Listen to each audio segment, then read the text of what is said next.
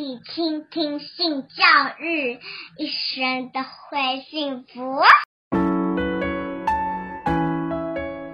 嗨，大家好，我是林燕青。在你这些过程，你后来真正把你自己摆在双性人这个位置上的时候，大概有多久的时间？哦、好久，很久。对，看我那个时候，我我大概是二十。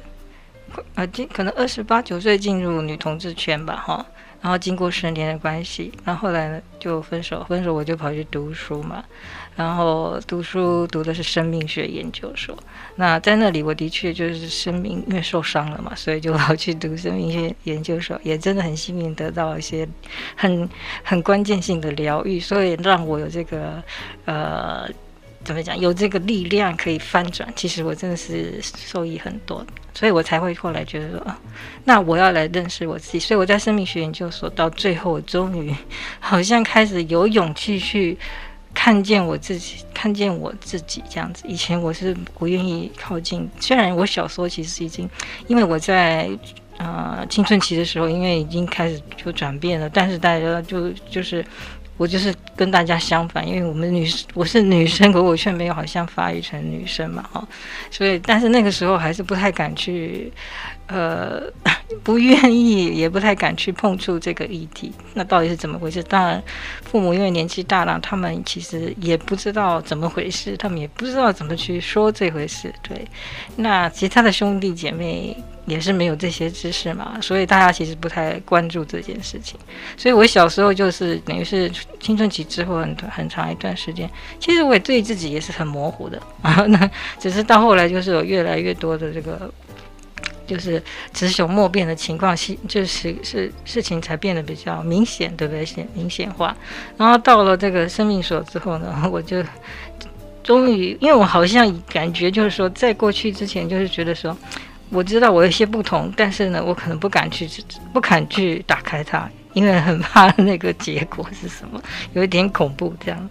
但是小时候已经有感受到，嗯，我可能因为我没有月经啊，又没有发育成女生啊，那我是不是女人，我都不知道，有一种这种感觉，但是又不敢去。知道他，你知道不想要去面对这件事情，对，反正就给他混过去，就是这样的。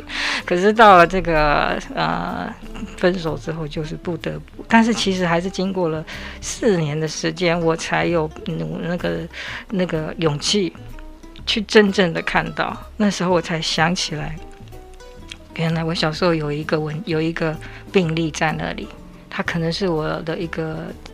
身世的秘密，小时候看不懂那个秘那个文件，那个病例啊，啊、呃，主持人一定知道，因为那个是呃病历里英英文都是英文写，而且那个时候都是手写的，没错。小时候我是看到了，但是我不知道写什么，对。嗯嗯还好，就是真的，老天也是还是有眼的，有帮忙我，因为他让我读了英文系，嗯、医学词汇你也会了。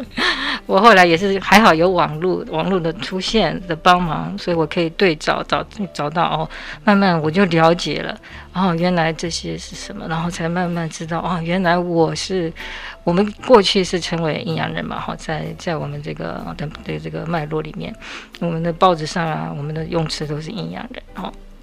但是这个阴阳人这样这个词有点吓人嘛，所以小时候真的不敢不想要碰触它。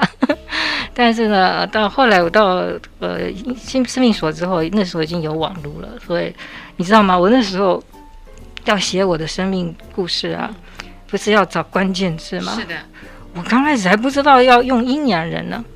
你知道我从哪里开始的吗？我从不男不女去开始找的。哦，用这样子的一个词开始。对，因为我好像就是有一点不男不女，就是一直遇到别人看我是这个情况，因为其他的都找不太到嘛，对不对？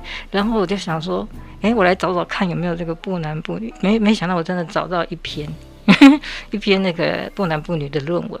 是中文还是英文？中文，中文。嗯，然后呢？呃，结果呢，我就写信给那个教授，结果那个教授后来就是我的口尾，哈、哦，就是王秀云老师。那他呢，他其实写的不是阴阳人，他是写那个戒戒严时代留长发的男性被看成不男不女的一个社会现象，这样子。哦，然后跟你的脉络其实内幕是不同的，不一样，对，不一样，对，但又又有一点这样子交接，对不对？像我刚刚讲，我留长头发的话，就被当成男生留长发，嗯、就有一点，有一点这个交织性的议题这样。然后，然后当然那个老师他也，然后很好玩的，就是那个王老师他有一个学生，刚好他也在做做一个呃硕士论文，就是在写阴阳人的研究，就台湾的阴阳人的这个。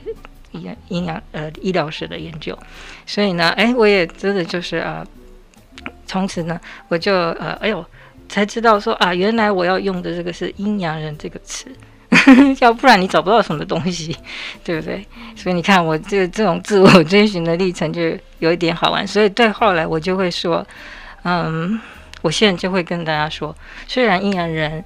不男不女，好像都是大家拿来好像比较骂人用骂人也比较负面的用词。但是呢，我就要跟大家说，对我来说这两个词非常的珍贵，因为它就是我找到我自己的关键词。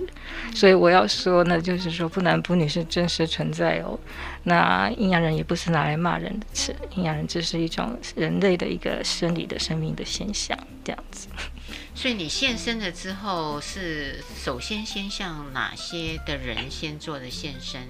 自己有这样子的一个印象吗？小呃现身呐、啊，嗯，就是你开始用这个阴阳人的时候，嗯、或是双性人的时候，让大家都知道你第一个接触的人会是谁？啊，刚开始其实我没有公开，就是我只有写我在写论文的时候，那就是跟我的老师啊。其实我刚开始在写的时候，我我的同学他们也不知道，也不知道，因为我刚开始我自己都不知道，不要说别人的，对不对？所以呢，那所以应该可以，如果这样讲的话，最开始就是老师嘛，老师知道的嘛，然后就是我的同学。其实我的姐姐们呢，他们他们其实很模糊，他们并不知道哎。他们并不知道我是这个情况，他们也是有一点意外，你知道吧？就是说，哎，我居然发现了我自己这样的情况，他们其实很意外。虽然我们在一个家里面一起长大，对，然后但是对外呢，我还是有一点紧张。为什么？嗯，因为我的。我的姐姐们，她们会担心，就是说不知道别人会怎么样对待我。嗯嗯嗯、那我这边也是有一种担心，就是如果我公开现身，不知道会不会对我的家人产生困扰，会不会他们也受到什么样的歧视？所以刚开始呢，其实是非常的犹豫的。所以呢，虽然我在认识我自己之后呢，其实还是蛮开心的，因为。终终于找到一个身份了嘛？从这个、呃、女同志、男同志、跨性别这些我都跑去了解了一下嘛，哈，这些啊、这些双性恋什么的我都跑去了了解了一下。终于我就发现，哎呀，原来我其实就是我的真实就是一个一个一个阴阳人这样。那时候我们还不太用双性人，因为双性人真的很少出现在台湾的文献里面，所以我我通常没有在用这个双性人这个词。然后呢，呃，可是我后来就想说，嗯，因为我最开始其实找到的阴阳人朋友是外国朋友，因为有网络了嘛，所以呢，我是从透过他们的分享他们的故事，才然后比对跟我自己的生命的经历，哈。我还发现啊，其实我是属于这一群的，然后不是那个 LGBT 这一群的啊，不完不单单是这一群的，是而是阴阳人这样。所以我其实最开始是认识外国人，就是嗯阴阳人，外国人阴阳人。可是所以所以那时候我就才发现说，哇天啊，原来是阴阳人是很多的，也不是很少诶，就是。全世界各个国家都有啊，这个实在是一个非常的震惊的事情，因为我从来没有想过这个事情，我都以为自己就是一个全全全世界唯一的一个奇怪的人这样子，然后我不敢告诉任何人，不敢讲这样子，也不知道跟谁讲，还有就是也不知道怎么讲，就是就不知道怎么样。可是没想到呢，看到他们的故事之后，我就啊，原来对这个跟我就是一样的哈，原原来是有我这样的一个一群的。一群人存在，而且是很多人，所以我就充满了这个信心了。因为原来我不是一个人而已，对，不会孤独。哎，对，对，对，对，所以后来我就想到，哎呀，可是都要讲英文，好像有一点太困难。但是我英文已经忘了差不多，所以呢，我就想说，那我要来找讲中文的朋友啊，一定有其他的阴阳人嘛，对不对？在在台湾，所以我就想说，那我要来。找，可是找怎么找呢？我就做了网站了，但是呢，做了两年都没人来找我，所以这怎么办呢？可能就是说。嗯，因为也没人，没我也没有写说是谁做的这个网站啊，然后为什么要做这个网站啊？可就是所以可能莫名其妙吧，对，所以后来这个我就问这些啊国外的阴阳人朋友啊，叫国际阴阳人组织的这个创办人了，他就跟我说，就是说，嗯，他就给我这个。指引说你要就是要要公开现身，然后分享你的故事，就像他们一样，他们就是有分享他们的故事。因为我们通常都是透过我们的生命经验彼此相认的，而不是透过那个病例，因为大家不会有自己的病例，对不对？对，所以他说你要这样子才才比较有可能性，对。然后呢，我也很感谢，就是我在树德的时候得到百万逐梦的这个计划的支持，让我去美国，就是拜访了这国际亚人组织中这个的的这个创办人，然后所以呢，让我学习学到他们的这些知识，然后我就真的回来，我才决决心就说好，因为我太想要要找这个讲中文的朋友一起分享他们的生命经验了，所以呢，我就决定说好，那我要要要来公开先生。啊，因为我去美国的这趟旅程也给我很大的鼓舞。为什么？因为我遇到了我去拜访了啊、四位还是五位的阴阳人朋友，我觉得哇，他们也是可以活得非常的正向阳光啊，对不对？然后也很有成就，对社会也很有帮很有贡献呐。那我那我就觉得我我也要像那样子，我也要这样是一个阳光的阴阳人这样。所以呢，我就决定说。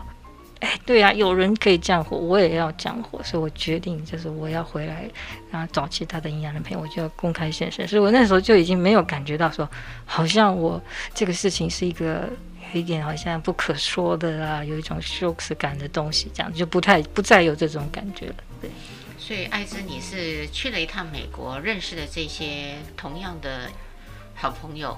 回来之后，给你很大的勇气跟模范，因为你也想活出非常健康、快乐的自己嘛。对。那现在您的网站，呃，有找到了台湾的好朋友吗？接续的内容，请听下一集的 Podcast。欢迎持续收听、倾听性教育，大家一起来找幸福。